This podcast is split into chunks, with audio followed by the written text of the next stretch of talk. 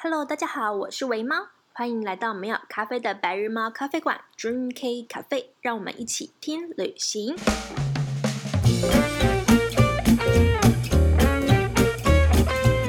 今天我们来聊聊加拿大打工度假三小事，没错，就是三小事啦。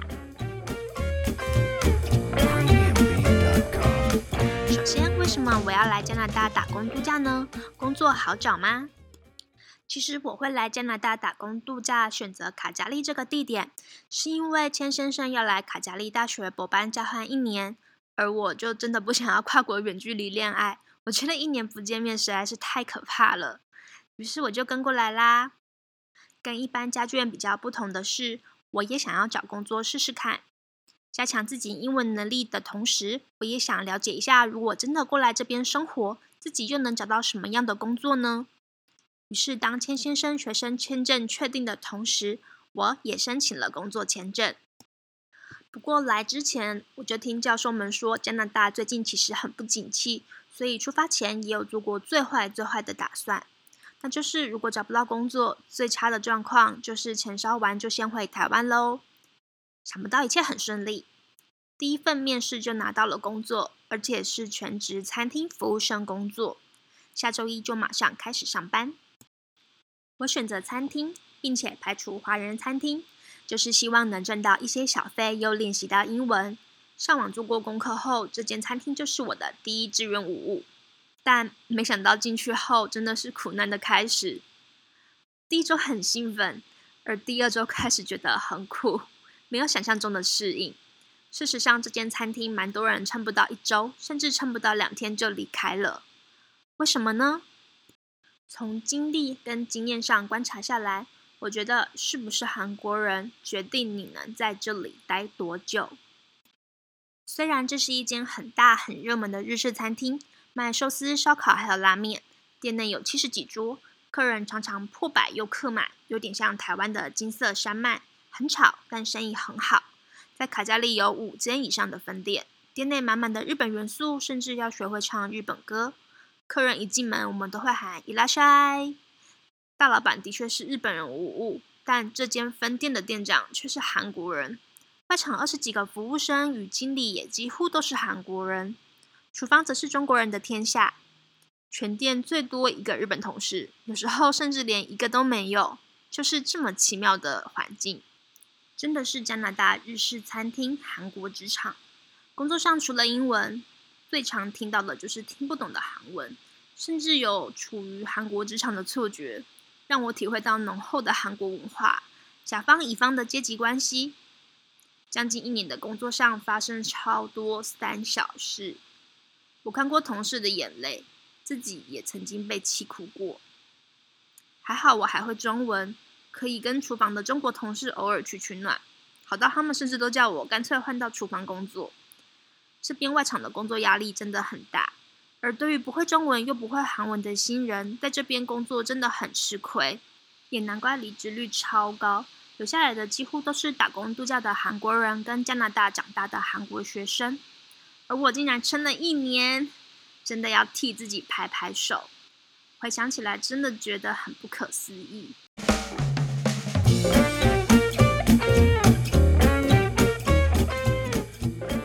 你可能会很好奇，在这样的餐厅工作，练习得到英文吗？实际上是在这边练习到超多英文，但过程却跟预期的完全不同。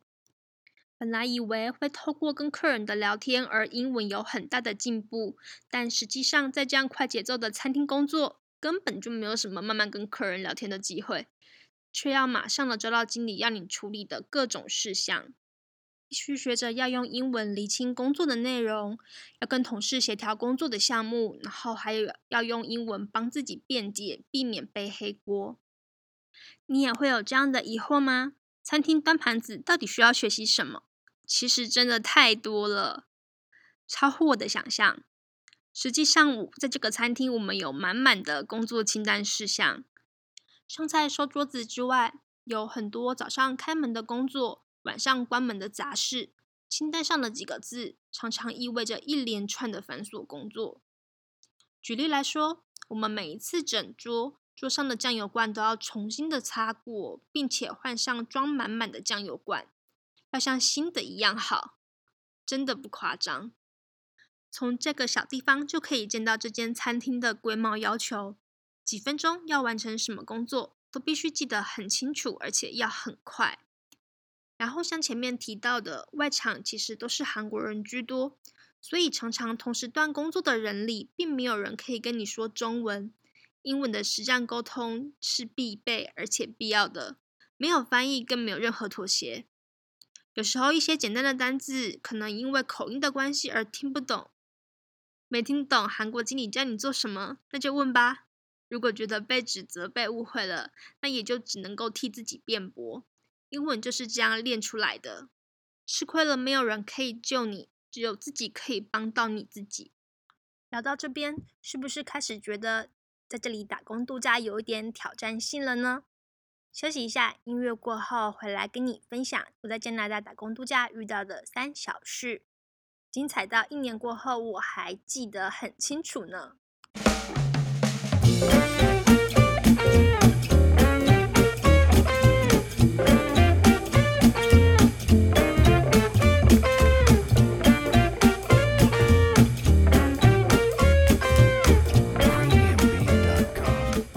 是就是满满的血统差异。同一件事情，如果你不是韩国人，就可能会被白眼或讨厌。例如，一分钟内要清理好一张杯盘狼藉的桌子，一分钟内要搞定一篮脏碗盘。就算店内不忙，韩国前辈可能彼此聊天慢慢来，就会要你快快的完成，不能够慢。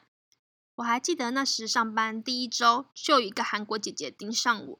说他从来不催你训练任何人，但因为我动作太慢了，所以他要训练我，严厉的叫我下礼拜他催你我的那天钱要准备好，害我非常的担心。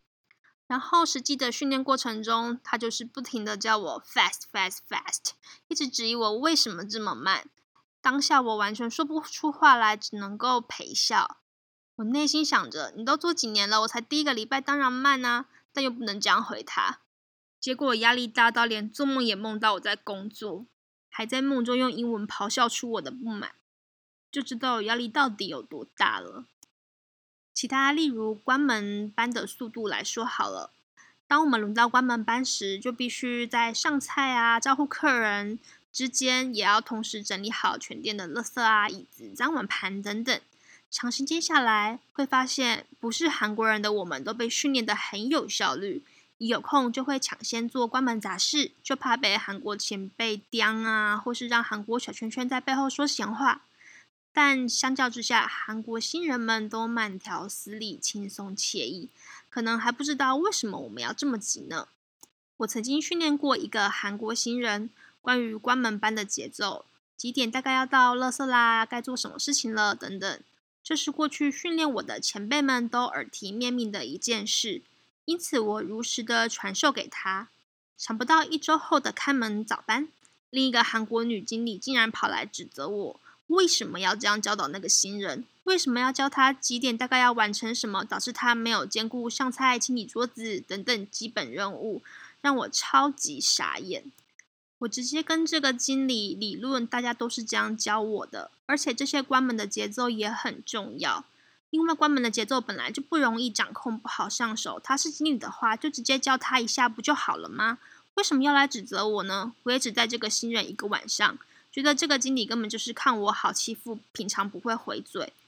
而之后这个韩国经理就只有需要你帮忙的时候才会跟你好好说话了，其他时候跟他打招呼，他都好像没有看见呢。我也不介意呀，最好也不要叫我帮忙，我根本不想帮他，好吗？听到这边，是不是让你对于打工度假有不同的想象了呢？三小事就这么一件事吗？当然没有。休息一下，音乐过后，告诉你第二个让我有很深体悟的故事。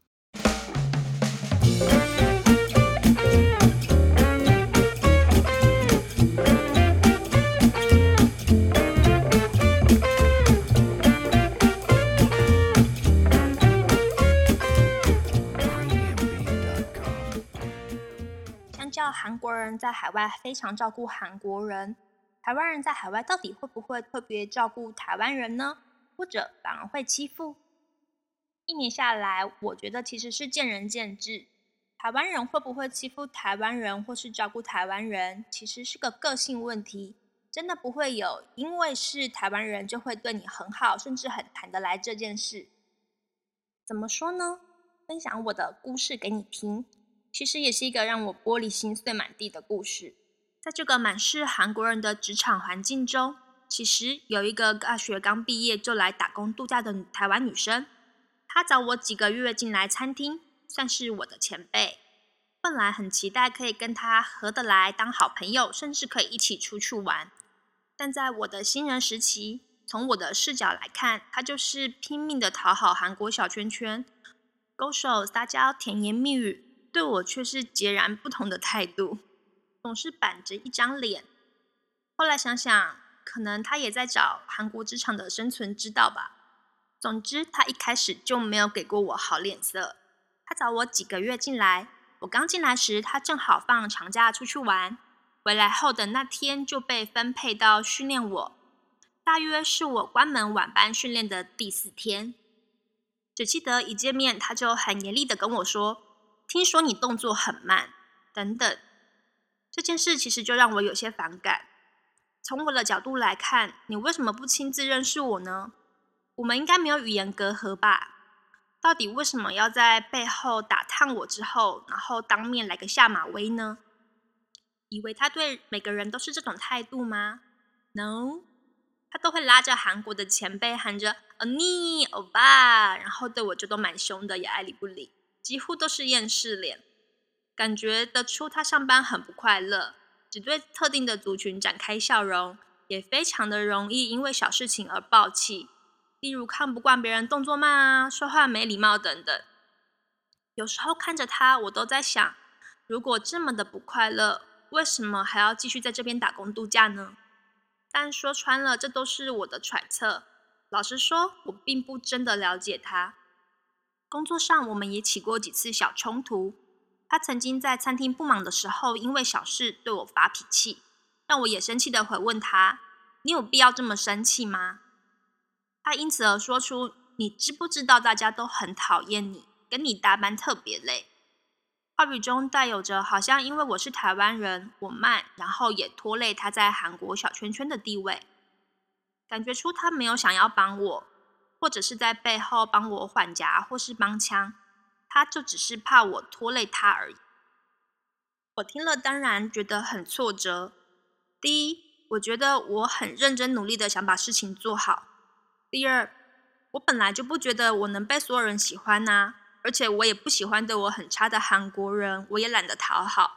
但我也认为自己绝对不可能被所有同事讨厌。事实上，有跟我相处不错的同事，他又凭什么说这种话来打击我呢？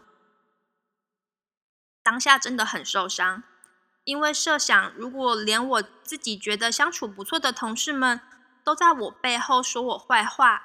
那心情真的是糟透了，玻璃心真的真的碎满地。后来在我熟练工作、速度渐渐变快之后，他有对我好一些，比较多互相帮忙，也会正常的闲聊。渐渐的明白，他就是说话很直接的那种人，甚至有可能被人当枪使了却不自知。但这件事也让我成长，回想自己在台湾工作五六年了。职场上遇过这么多的同事，其实都是台湾人，但也不可能每个人都和自己合得来，更别说打工度假遇到的台湾同事没几个，怎么可能每个人都能当朋友呢？这是他带给我的领悟。在明白这个道理之后，很庆幸的，我也在这个职场遇到了聊得来也真心对我好的朋友，工作就像倒吃甘蔗一样，越来越甜呢。休息一下，音乐过后。跟你分享第三件打工度假三小事，到底这个职场还有什么更无奈的事呢？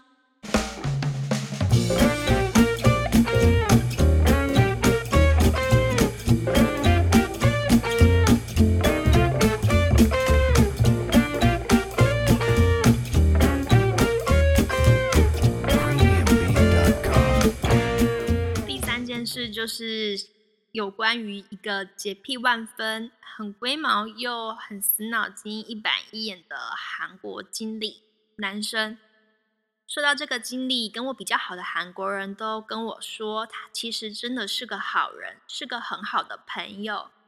为了工签而必须当店经理扮黑脸，对他来说也非常的无奈。诚实的说，很多时候啊，我其实也蛮感谢他的，能够感觉出他其实真的是个好人。但工作一年下来啊，我真的也很受不了他，有非常多因他而起的引爆点。离职前关门班遇到他是关门经理，我也会觉得非常的不幸，因为其实工餐厅工作上有太多太多不同的人为标准了，每个经理介意在乎的细节都不同，而这个经理就像是电视剧中的恶婆婆一样，会用手指抹窗台看看有没有灰尘的那一种，只要事情跟他预想的不同，马上就会板出一张脸。质问你为什么会这样做事情，因此跟他搭班真的非常痛苦，稍有不慎就会破坏一天的顺利跟好心情等等。举例给大家听。除此之外，应该说他不会替人着想吧？比起同理心，他常常会问一些似是而非的问题，质疑你的态度或者是能力，或纠结一些很不重要的小细节，完全不在乎对方的感受。例如有一次，我跟另外一个日本小女生负责关门班的工作，中间的座椅区我们照例来说会先关，但因为有一桌客人比较晚走，所以清桌之后还没有擦桌子，我们就先去忙其他事情了。然后马上就被他严肃的检讨，质问我们两个人怎么都没有擦这张桌子。但这其实是最后关门时再检查就好的事情，目前也已经不会有客人再进入这一区。所以优先处理其他有客人的桌子，其实是更有道理，也更有逻辑的。但他质问你的语气，就会让你一时不知道该怎么回答他，好像你犯了天大的错事一样。不是新人就会因此而感到害怕，或是不知所措，而成为老鸟之后，就会让人觉得有点生气跟不满，因为你知道这根本就是他的问题。他很常会跑过来，然后质问你是不是做错了什么事。那最后就算误会了，他也不会跟你说声抱歉啊，误会啊，完全不会。我在台湾职场真的没有遇过这样子的事情，难道韩国都这样吗？真的是让我匪夷所思。说穿了，这是一种不尊重下属的态度，但对韩国主管来说好像理所当然。话说回来，他大概是那时店里最不受欢迎的经理吧，许多人对他超头痛的，曾经把我气哭的人也是他。但最后我离开那天，送我超多 Pocky 的人也是他。我想他是一个好人，但太过一板一眼的态度真的让人很受不了。那阵子跟朋友讨论起这个经理的行为态度时，听过一个论点，就是跟韩国人当朋友其实是很棒的一件事情。他们私底下很会玩，也玩得很疯，但工作上真的就是另外一个样子了。有时候就是会让人很受不了。以上就是这集主要要分享的三件三小事，但其实三小事真的不止这些。例如有一个韩国姐姐，真的常常故意挑我毛病，而且会是先念我一顿之后，然后马上跟主管告状。例如某次，他就跟主管说我从洗手间出来没有洗手，我真的超怒的，因为我真的有洗手啊。然后后来才跟我说，因为我没有使用洗手乳。说真的，没有用洗手乳跟没有洗手是很不一样的事情，好吗？直到后来，台湾的副店长过来跟我缓颊，说风俗民情不同的关系，在加拿大他们普遍觉得一定要用洗手乳才是有洗干净。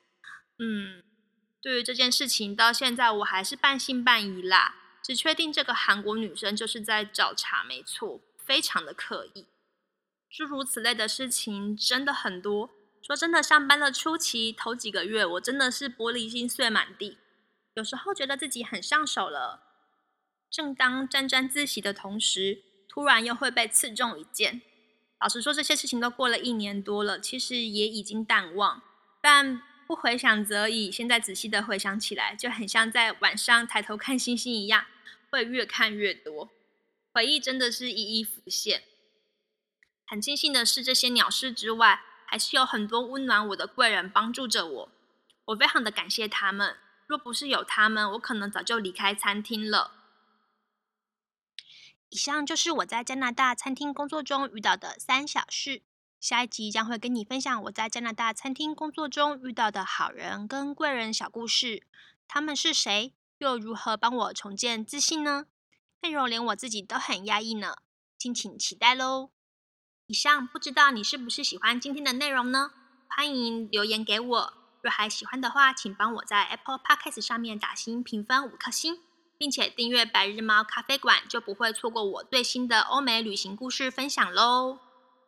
欢迎大家在 Apple Podcast 那边留言许愿节目的未来内容，让我知道我的节目对你有帮助，有陪伴到你。也欢迎写信给我分享你的旅行，这些都能够鼓励我持续的录制下去哦。